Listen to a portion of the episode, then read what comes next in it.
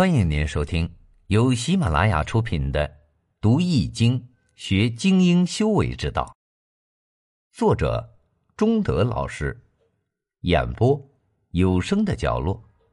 欢迎订阅。历劫，匈奴大单于冒顿调戏吕后。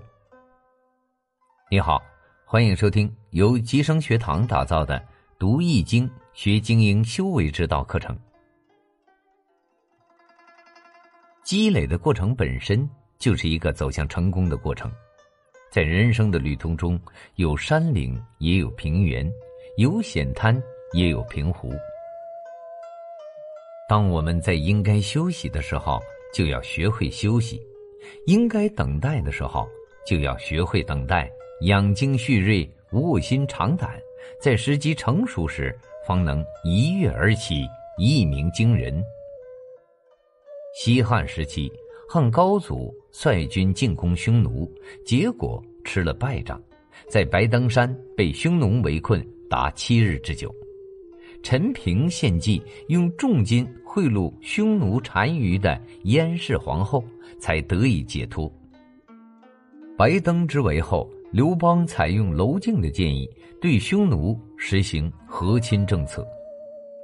公元前一九四年，刘邦因病去世，大单于冒顿并没有派遣使者前来吊丧，而是写信调戏吕后说：“你没有丈夫，我没有妻子，两个人都不快乐，不如我们两家合为一家，这不是两全其美吗？”信中。挑衅之意非常明显。吕后见信大怒，立即召丞相陈平、樊哙和季布一事，打算斩掉来使，发兵攻打匈奴。大将樊哙更是怒不可遏，表示愿意带兵十万横扫匈奴。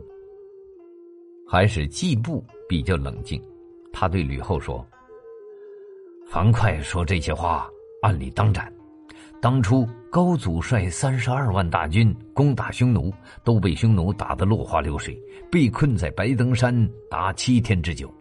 樊哙尚不能解围，如今他想用区区十万军兵横扫匈奴，这不是痴人说梦吗？如今高祖刚刚过世，人心不稳，战争创伤尚未平复，怎能因一时之气置天下安危于不顾呢？听了此番言论，凶残狠毒的吕后如今也不得不冷静下来，命人写了一封非常谦卑的信。大王没有忘记我，给我来信，真是非常感动。然而我现在已经年老色衰，头发牙齿都掉了，路也走不稳，哪里配得上大王您呢？现在奉上我平日乘坐的御车马匹，请大王乘坐。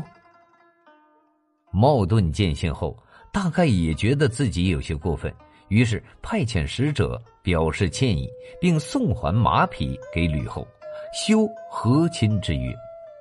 汉朝经过文景之治的韬光养晦，到汉武帝时期国力强盛，出兵漠北，这时才真正实现了横扫匈奴的目标。一时的忍耐，只是为了等待更加的时机。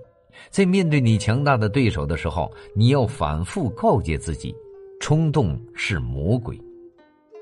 贸然行动，结果可能会更糟，甚至永远都没有翻身的机会。试想，倘若当时吕后听从了樊哙的建议，贸然开战，受辱的恐怕不只是吕后一人，全国的老百姓都要跟着遭殃了。本集已播讲完毕，感谢您的收听。